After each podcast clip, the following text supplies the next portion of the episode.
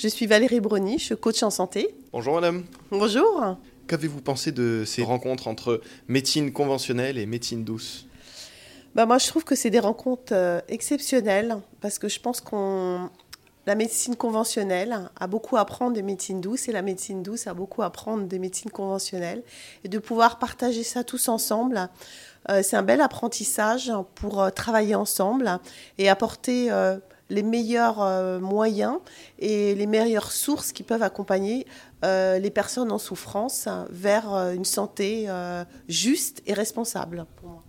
Donc on a entendu beaucoup de personnes, euh, médecins généralistes, euh, des docteurs, des cliniciens, mais aussi des thérapeutes, des psychologues. Et finalement, ce qu'il y a de plus inspirant aussi, c'est simplement le fait que cette rencontre puisse exister, alors qu'il y a encore 20, 30, 40 ans, ça aurait été peut-être pas impossible, mais en tout cas très compliqué de faire coexister ces deux médecines. Oui, c'est vrai que la médecine euh, naturelle s'est développée euh, assez tardivement aussi, même si elle existe depuis longtemps, mais en tout cas en Occident, elle est plus récente. Et euh, bah, c'est vrai que parfois, ça peut faire un peu peur. Mais aujourd'hui, on sait que c'est vraiment complémentaire, qu'on a beaucoup à s'apporter les uns les autres. On n'est pas contre on est ensemble et avec.